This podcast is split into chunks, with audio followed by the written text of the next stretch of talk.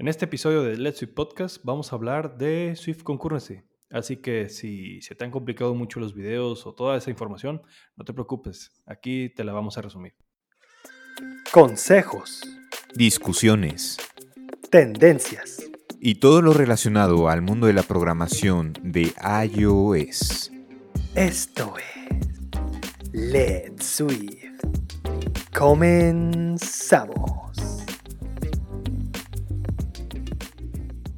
Hola, ¿qué tal? Bienvenidos a Let's Be Podcast. Yo soy Pete y me da mucho gusto saludarlos.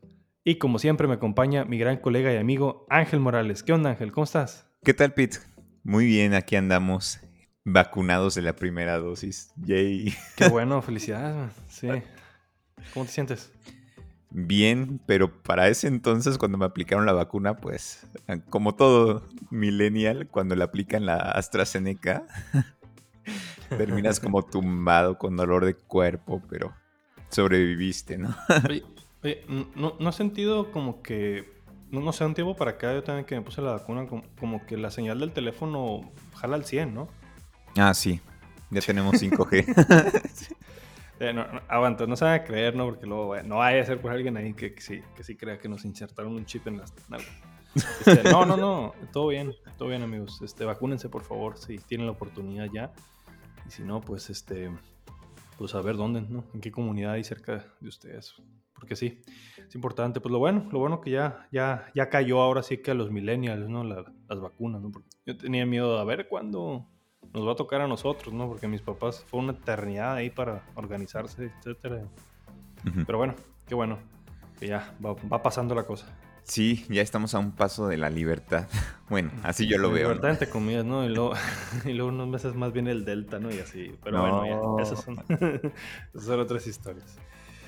Muy bien. Oye, y, y en tema de, de Swift, iOS, etcétera, pues ¿qué? ¿Qué onda, man? ¿Cómo te ha ido a ti con, con los videos de las WWDC o no sé si has aprendido algo nuevo por ahí? Pues ahora sí que me la pusiste difícil. No he checado los videos de la WWDC, pero he tenido como la oportunidad de echar como vistazos, ¿no? De cómo hay desarrolladores en Twitter que comparten sus hallazgos, ¿no? Y empiezan a hacer videos. Ah, pues tú eres un ejemplo de ello, ¿no? De que has subido videos de, Swift and, Tips. Y hay un tema en particular que me llama la atención, que es la concurrencia creo que nos ha faltado hablar sobre ese tema que es como muy importante para el desarrollo de aplicaciones para iOS. Y bueno, incluso para Android también, ¿no? Pero... Pues para cualquier sistema, ¿no? En el que te topes.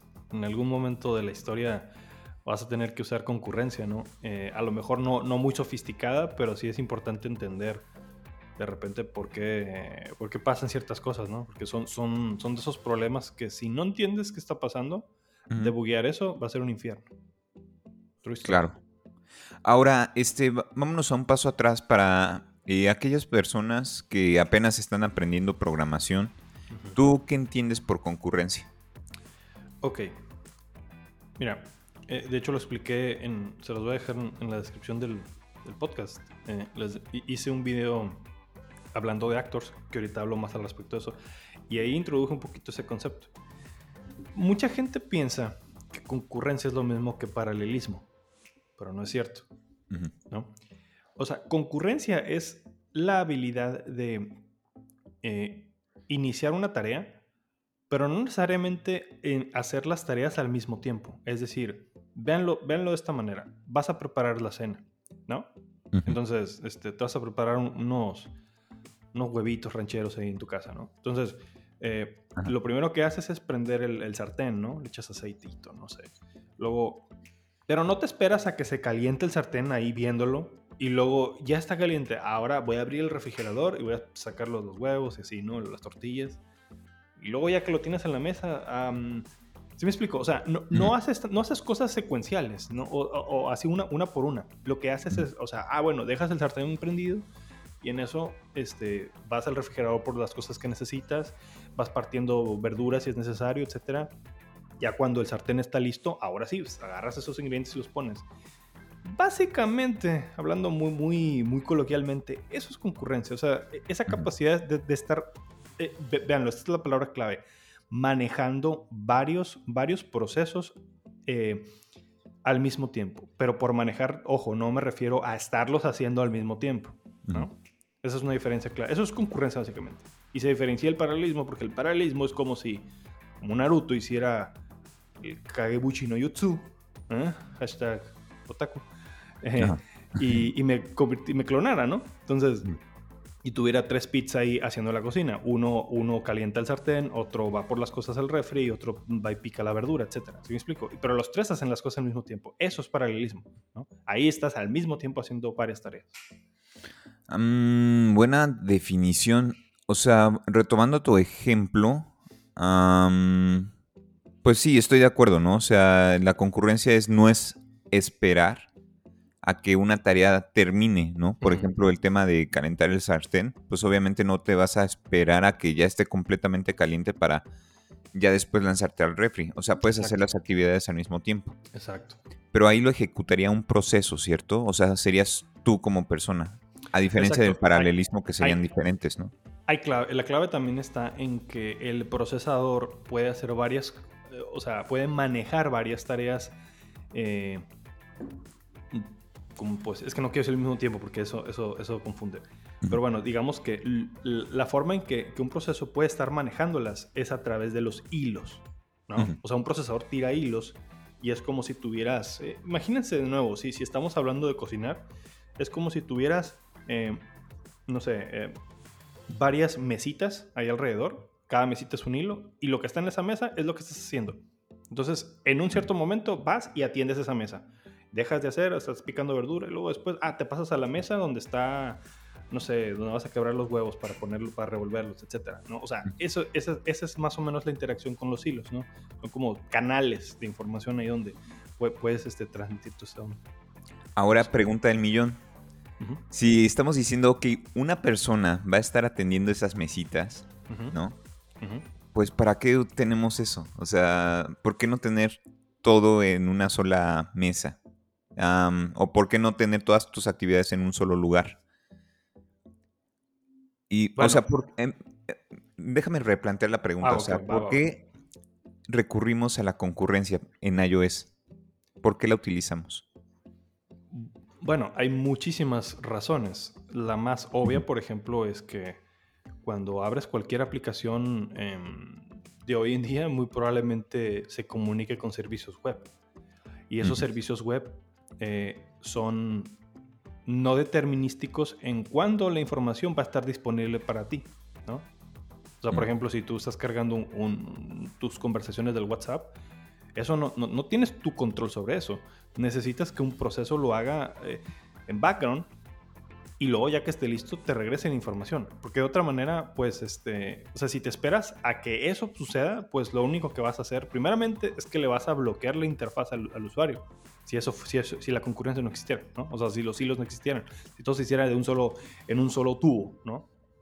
Esa es una de las razones más, más grandes también. Eh, y es también para agilizar muchas cosas que, que no necesariamente tienen que hacerse una después de otra.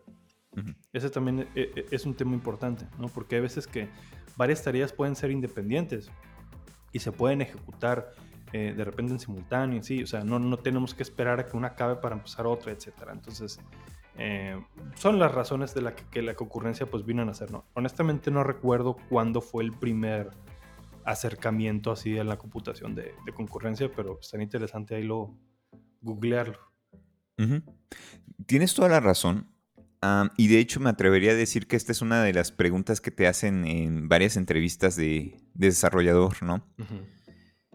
Y yo creo que la clave aquí es este, liberar eh, o alivianar de trabajo al hilo principal, ¿no? Porque hay, como tú bien mencionas, este concepto de eh, concurrencia te lleva a, a la definición de los hilos, ¿no? El hilo principal es donde ocurre la interacción con el usuario y la aplicación, ¿no? O sea, todos esos eh, clics, este, interacción de pantalla, navegación, pues ocurre en el hilo principal. Entonces, caeríamos en el error de poner trabajo muy costoso o una comunicación en red dentro del hilo principal, porque bloquearías la interacción del usuario, ¿no? Y eso deriva en que la aplicación sea lenta, ¿no? Y no, y no se vuelve como responsiva. Exacto. También entran otros dos términos muy importantes. El, el síncrono y el asíncrono. Que Mm. también es como que, o sea, como que si lo podemos poner en una matriz así de, de, ¿no? Eh, Porque están los términos de concurrencia y paralelismo, pero también está el término de async, o sync y async, o síncrono y asíncrono. Y esos son un poco más sencillos de entender. Simplemente, eh, síncrono es que no puedes empezar una tarea hasta que termine la otra. Punto. Todo lo demás se va a bloquear. O sea, es como o sea, bloqueo el tráfico hasta que el, el- el carro de enfrente pase. Punto. Y el síncrono no. El síncrono es, ok, esta tarea inició y ya, él la dejo morir. Y, y yo me voy a la siguiente tarea y la inicio. O sea, es iniciar tareas sin dependencia de, de la anterior. ¿no? Ahora, volviendo al tema del, del- del hilo principal o el main thread, que es donde bien decías, que ahí se guarda la información que se va a mostrar en pantalla, todo lo relacionado a la UI y todo eso. Ujú. Hay también un concepto bien importante que es que ese, ese main thread, ese hilo principal, es serial. ¿Qué quiere decir? Que solamente hay un hilo manejando esa información. Es decir, que si le metes ahí un, un, un- un masacote de tareas, se va a bloquear la, la UI. Por eso se bloquea. Porque no puedes así...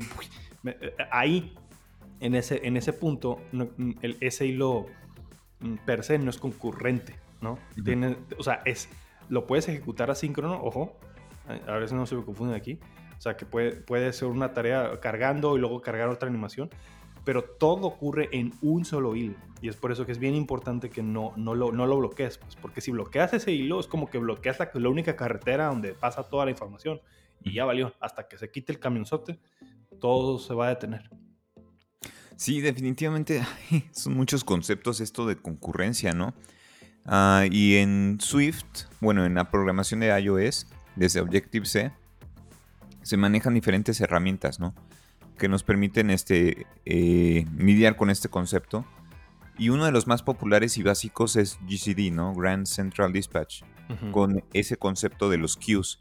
Y como tú bien mencionas, eh, un ejemplo es el main thread, que es un serial queue. Eh, la característica de, ese, de los serial queues, como bien mencionas, es que hace las actividades de manera secuencial. O que tú tienes como de cierta manera que puedes predecir, ¿no? Eh, la ejecución de esas tareas. Por ejemplo, si yo digo suma, resta, multiplica, divide, pues obviamente esperarías de que el resultado sería suma, restar, multiplicar, dividir en ese mismo orden. Bueno, pero eso dependería si, si es síncrono o asíncrono. así O sea, porque, es. si, porque si es síncrono es uno después del otro. Es predecible. Pero si no es síncrono, no necesariamente. Mm, buen punto. Bueno, pero para no enrollarnos mucho, porque el problema más grande de este tipo de conceptos es que no los usamos todos los días. No todos los tienen que usar todos los días. O sea, no tienen. A, a veces, a veces es complicado. eh, son, es importante conocerlos, sí, ¿no? Pero traten de, traten de cachar las ideas más básicas. Espero que con el ejemplo de la comida y los huevitos rancheros haya queda un poco claro.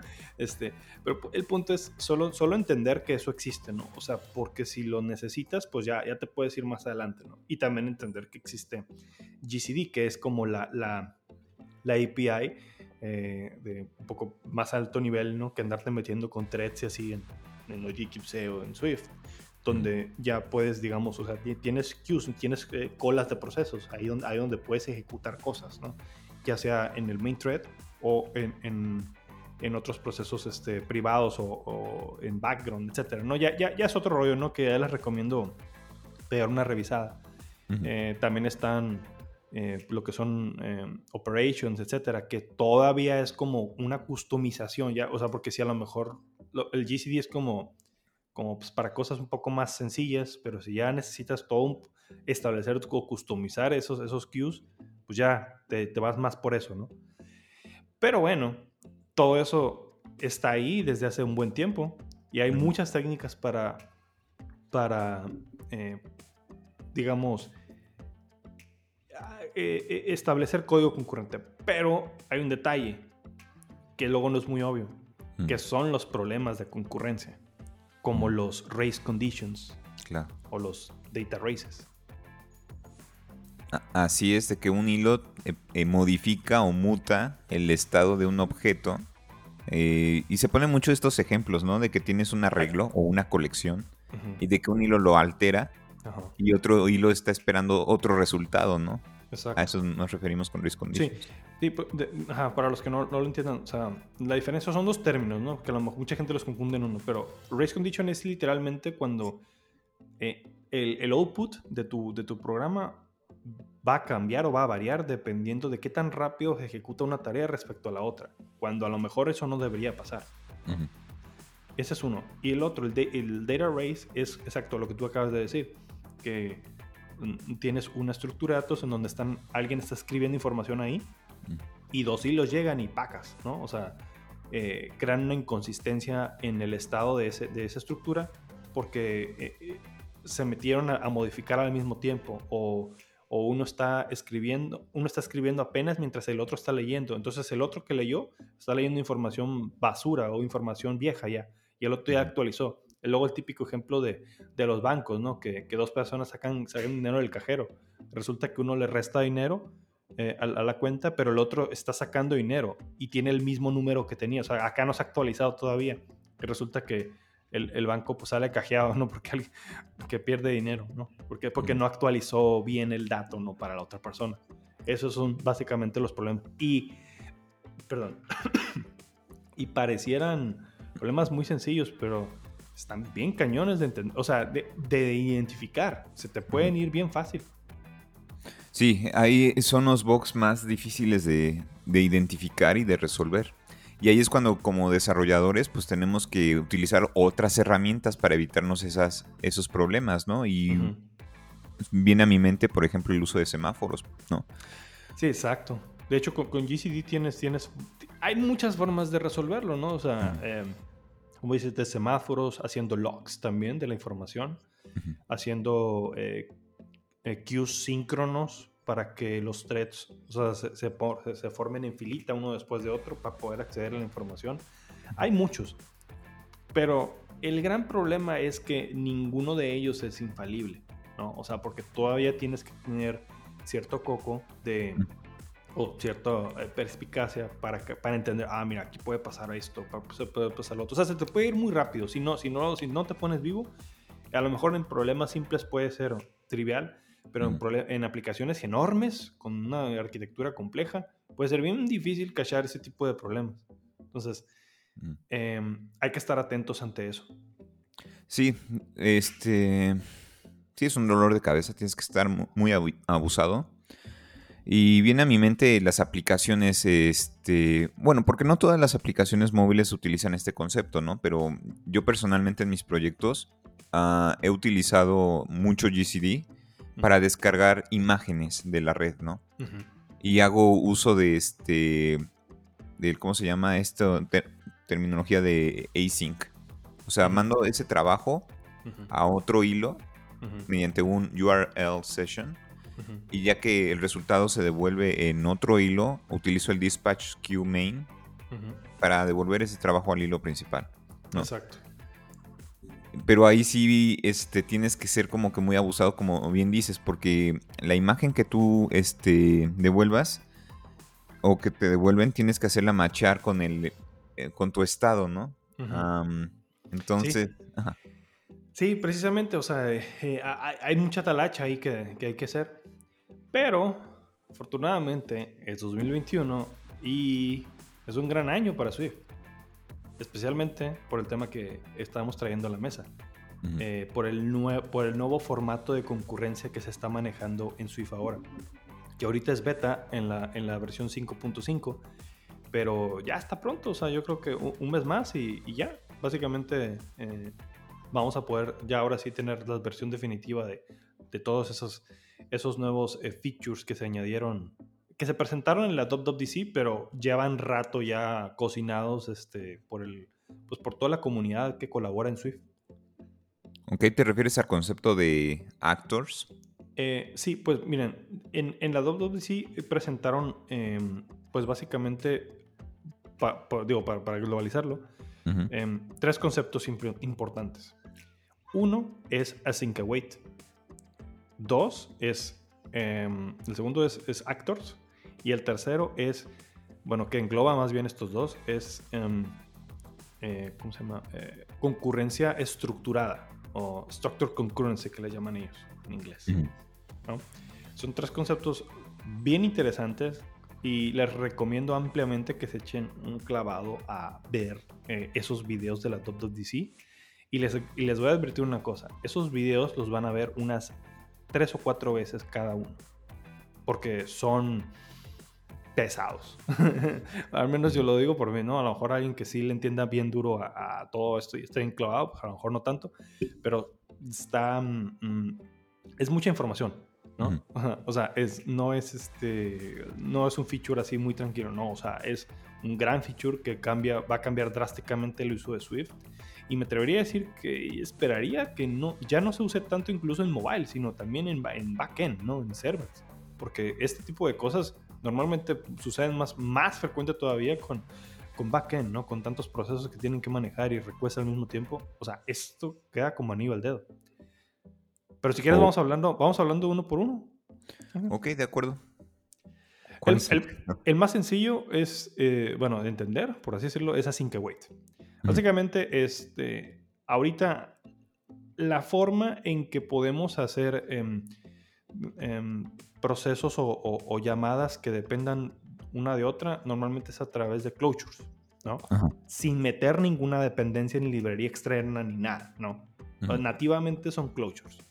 Pero el problema es que si tienes una tarea A, que luego a la tarea A el resultado se lo vas a pasar a la tarea B, y luego a la tarea B se la pasas a la C, y todos esos tienes que, tienes que mandarlos por medio de closures, pues se te, se te empieza a hacer un- un- una...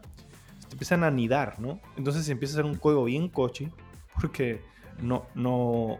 Primeramente tendría que tener tu closure... eh, eh, manejo de errores, porque si no tiene manejo de errores no vas a poder hacerlo, entonces vas a tener que regresar a un closure con un result de, del valor o si no un error. Entonces te empieza a hacer una capirotada de información ahí y, y ustedes, corri- ustedes díganme, o sea, si ya, han- ya han estado varios ratos utilizando closures, se topan con eso.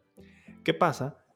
Que ahora con Swift Concurrency mandamos a la goma todo ese formato y metemos eh, el, concepto de async await, que es básicamente crear funciones asíncronas marcadas con async, ¿no? Async en, en la función, en la definición de la función.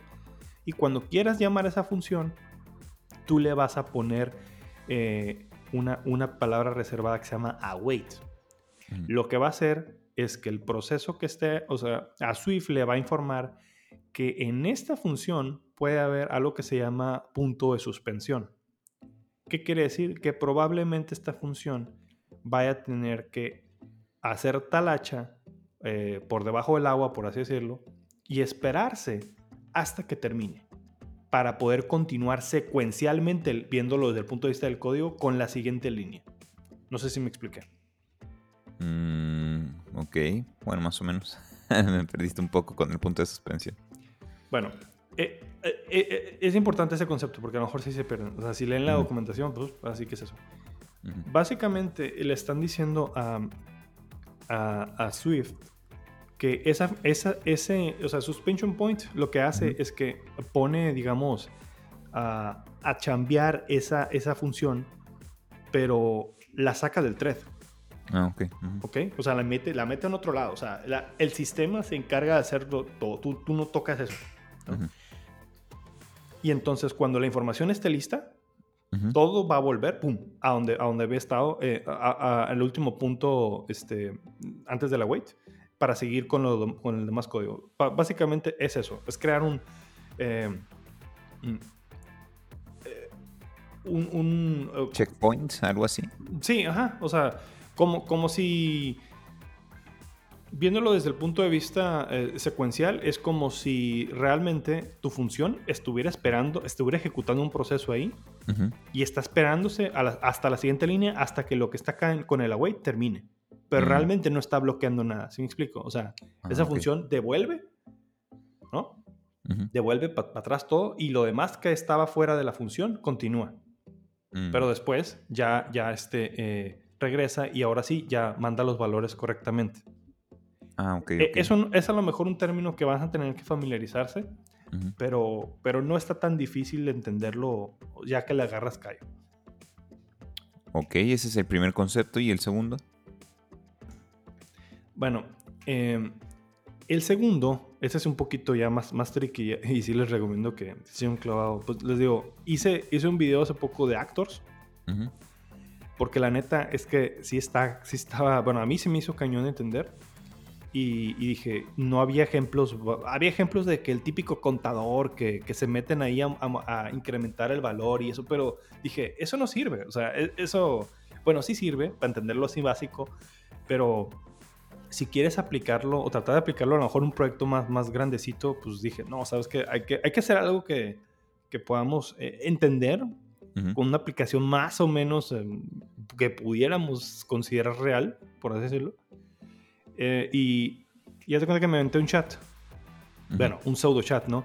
En donde le estoy llamando, con, con Dispatch Queue estoy llamando eh, eh, este, tareas concurrentes y le están mandando mensajes.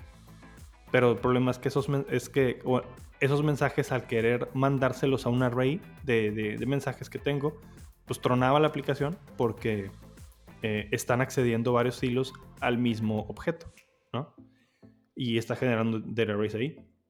Entonces, el tema con actors es que los actors son como una cajita, ¿no? Donde tienes un tipo de dato y lo metes en una caja.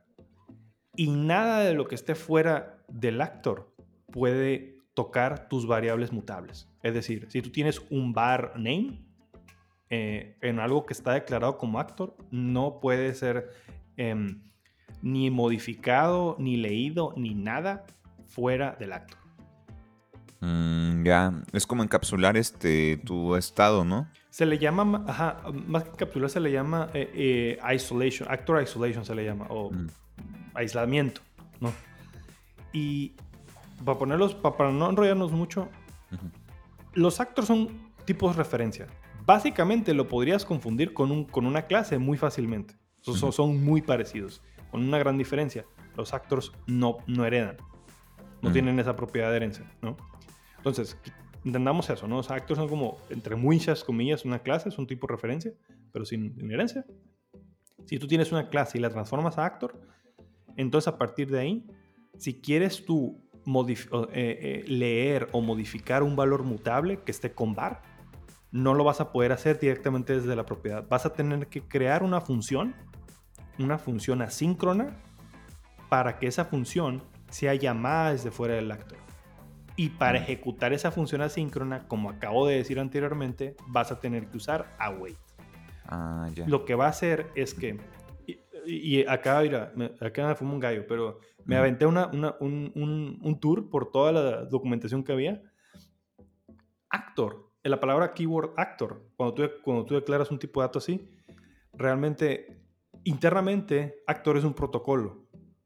Y Ujú. lo que hace es que tiene unos protocolos y unos, y unos, procesos, uno- unos em, funciones que haz de cuenta que preparan como un queue, como una cola de procesos. Y lo que va a hacer básicamente cuando haces el await esa que le acabo de decir, es que va a hacer que cada hilo se ponga en cola y, y se forme como en la fila para las, para las tortillas, si eres mexicano. Mm. Eh, donde, donde va, cada quien va a esperar su turno para modificar ese valor que tú estás queriendo exponer eh, afuera del actor. ¿Sí me expliqué? Sí. Sí, ahí sí, básicamente es asegurar de que nadie más modifique tu estado, ¿no? Exactamente, exactamente. Ajá, y lo chilo de esto es que si tú le picas Command B, Ah, te va a marcar un, warn- un error de no te va a dejar compilar el código si alguien está accediendo a un actor, a, a una propiedad del actor fuera del actor. That's it. Mm, ya, ok. Eso está bien, bien macizo. Ojo, pero no es un silver bullet tampoco, ¿no? Porque también mencionan en la .dc que después de la wait tienes que checar tú si no, no se están modificando valores también por fuera. Eh, eh, Es decir, ah, hay un ejemplo que, que les recomiendo. Ese está muy padre, ¿no? Como que, Mm. Como que dice que mandas a llamar un- dos URLs, o sea, dos procesos con la misma URL para descargar una imagen y por Ujú. alguna razón eh, el server en un momento cambia la imagen de esa misma URL. Entonces una URL llega y tienes, tienes una imagen y después llega la misma otra URL y cambia la imagen. Eh, o sea, eso el actor no lo puede resolver, ¿sí me explico? Ya es un, ya es un tema aparte, ¿no? Mm. Pero en general sí te ayuda a, a aislar muchísimo más, muchísimo mejor, eh, pues todos tus datos. Y eso, la neta, está muy padre. Sim- Y parece que simplifica mucho este, el uso de otras herramientas, ¿no? Parece que las reemplaza, por ejemplo, el uso de, los- de los semáforos, ¿no? Eh, Exacto. Eh, sí, eh, to- todo va junto con pegado. Es que, ajá, co- como lo decía, eh, está la sync await y luego en Actors tienes que usar await también para, para acceder a, los a, a la información de los actors, etc. Entonces, ya hay muchas cosas que, por ejemplo, ya no puedes em, usar directamente. Por ejemplo, si ya tienes una llamada a un actor, em, no vas a poder ejecutarla en un dispatch queue, por ejemplo. ¿Por qué? Porque el closure del dispatch queue, eh, esa llamada no es, no es asíncrona. Vas a tener o que hacer un wrapper ahí con, este, para que puedas hacer la llamada, o vas a tener que utilizar otras técnicas, como por ejemplo a lo que se llama main actor, que es un property wrapper que hace que tú se la pones al, principio eh, al principio de una función ujú. y solamente con eso vas a asegurar que esa función se va a ejecutar en el main thread. Punto. Ah, ya. Es decir, nos olvidamos de esa línea de dispatch Exactamente, queue.main.async. exactamente, Y nada más usamos ese wrapper. Exactamente. Ujú. Y listo. Ya con eso te... De hecho, tengo un video la siguiente semana hablando de eso. Y Ujú. está bien cortito. Está... O sea, ya cuando entiendes actors, entender mi actor es facilísimo. ¿No? O sea, es simplemente proteger toda la información en el main thread. Ah, de ¿Cómo lo lujo. No, está padrísimo. Ahora, ¿cuál es el tercer concepto? Y el tercero, que es el, que el, el final boss, es, se llama eh, concurrencia estructurada. Oh, Dios. Ajá. Que este, este sí está infumado y este, lo- este sí lo van a tener que varias veces. Pero se los voy a tratar de, de explicar un poquito. mm, Espera, permíteme. Agárrense, chicos. Abróchense los cinturones que se va Sí, a poner ajá, bueno. ajá. Me- hasta me ahogué, fíjate. No. eh, básicamente es como, es como lo que explicaban ellos en, en .DC, ¿no? Son una serie de, de técnicas que hacen que el código, normalmente e- el código concurrencia, por, por verlo de alguna forma visual para ustedes ahorita que nos están escuchando, es un poco espagueti en términos del quién accede a qué, que, que esto, que el otro, etcétera. No sé, no tienes muy bien claro, muy bien protegido todo eso. Se te hace un, un- espagueti de hilos ahí. Bueno, lo que pasa con, con- este, con esta concurrencia estructurada que le llaman en Swift es que hace como si tu código concurrente pues fuera estructurado, fuera, fuera como lo conocemos nosotros. Eh, y hay muchos aditamientos para, para generar esto. Por ejemplo, eh, también de hecho, eh, el día de ayer, digo porque estamos publicando esto, supongo el lunes, eh, publiqué un video de... de ah, ¿De qué publiqué? Se me olvidó. Ah, sí. Eh, de cómo bajar, descargar imágenes en paralelo en, usando, usando Swift Concurrency, ¿no? Y una de esas técnicas se llama async let. O sea, es el let normal, pero le agregas antes al principio una sync, una async. Lo que va a hacer literalmente es que, bueno, tú por default, por ejemplo, si llamas a un método eh, asíncrono, le tendrías que poner eh, el await. Pero si tienes uno, no sé, algún un número de procesos con await, to- como ya mencioné, todos esos van a esperar a que el anterior acabe para que puedan seguir. Y así, ¿no? Ujú. Entonces, a lo mejor eso no es necesario. A lo mejor tú puedes ah, hacer varias talachas al mismo tiempo eh, y cuando necesites el dato más adelante, ya nomás lo marcas con await para ver si todavía le falta. ¿No? Mm. Con asinglet haces eso. O sea, con asinglet es como, ah, fierro, me voy a chambear, pum, el que sigue, el que sigue, el que sigue. Y todo se va haciendo en background transparentemente para ti. Y solamente el único requerimiento es que abajo, cuando ya vayas a usar esa variable que, que- que ibas a marcar con, un- con una función asíncrona, pues le marcas await. Y abajo va a esperar eh, la información verdadera para ahora sí inyectársela a tus variables, en este caso. Esa es una Mm, cosa. ya. Ok. Ahora luego hablan de otros términos, hablan también de task, task group, que son básicamente como organizar todas las llamadas concurrentes y puedas hacer que se cancelen, que se propaguen errores.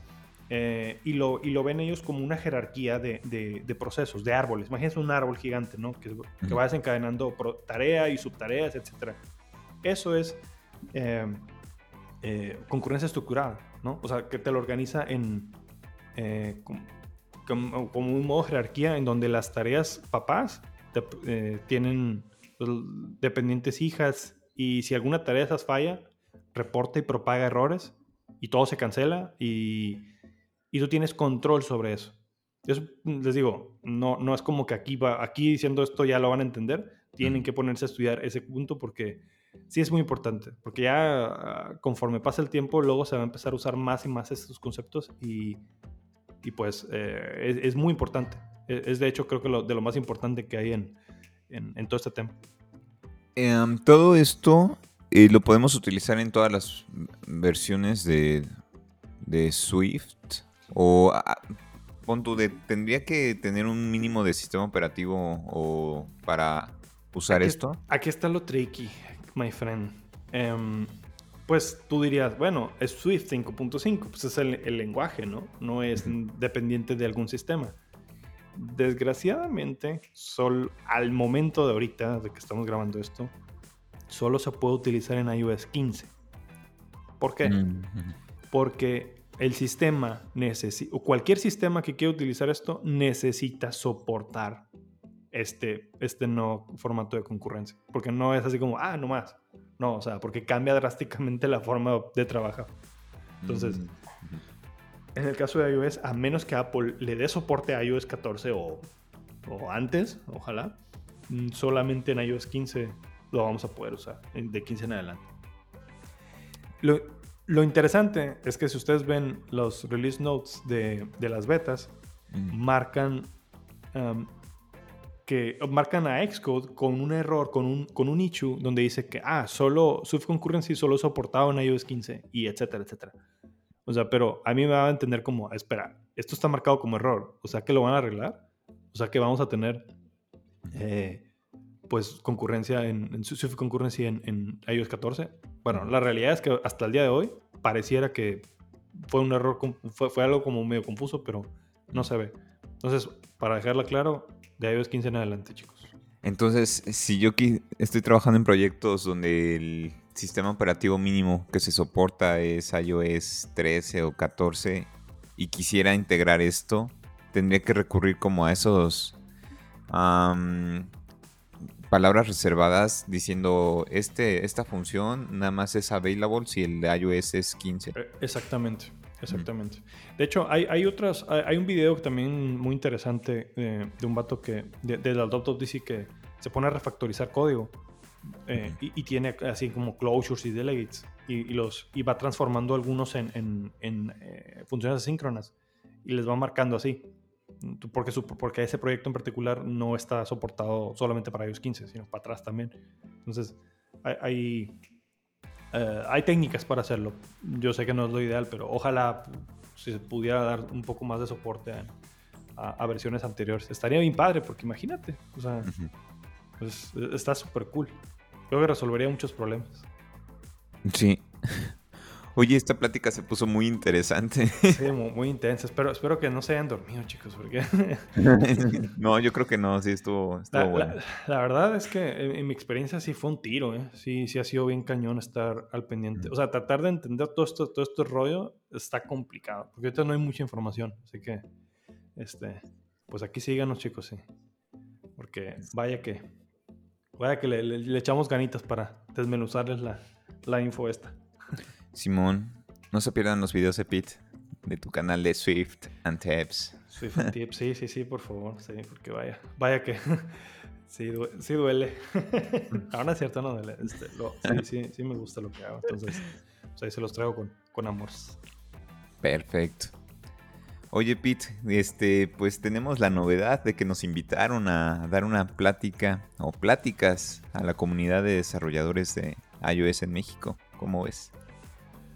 Pues muy agradecido, muy contento con, con eh, NS Coders. Muchas gracias. Eh, pero ya pasó, ¿no? ya fue el, el, sábado, el sábado 31 de julio, ¿verdad? Mm, correcto. Digo, estamos porque... perdidos en el tiempo. Sí, pero... Estamos perdidos en el tiempo. El tiempo no existe ahorita. pero lo que sí existe es este video. Bueno, el video que vamos de esta plática se va a subir a YouTube o está en ah, YouTube. sí se va a subir. Uh -huh. Ah, ok, está cool eso. Sí, sí, sí. Entonces, eh, pues ahí se los dejamos también la, en la descripción de, de, del podcast y, y, también lo compartimos ahí en la cuenta de Twitter, ¿no? En Swift, eh, perdón. en Let's See Podcast, perdón. sí, cómo no. y ahí nos dicen qué les pareció, ¿vale? Sí, claro que sí. Pues no sé, Ángel, ¿tienes alguna otra duda? No, Pete, me dio mucho gusto platicar contigo y nada más este, le ma- les mandamos un saludo a quienes nos están escuchando desde Latinoamérica Claro que sí. Y pues aquí nos estamos viendo. Claro que sí. Ah, muchas gracias a todos. Y ya saben, si tienen cualquier duda de lo que estamos hablando aquí, pues échenos un titazo y con gusto ahí le resolvemos. Tengan buen día a todos. Nos vemos, cuídense. Hasta luego. Mm, Bye. Esto fue todo por hoy. No olviden seguirnos en nuestra cuenta de Twitter Let's Sweet Podcast y en nuestras cuentas de Twitter personal Pit500 y Ángel Morales K. Ahora nos puedes encontrar en YouTube. Sigue a Ángel en su canal Ángel Morales y a Pete en su canal Swift and Tips. Muchas gracias por escucharnos. Nos vemos en la próxima.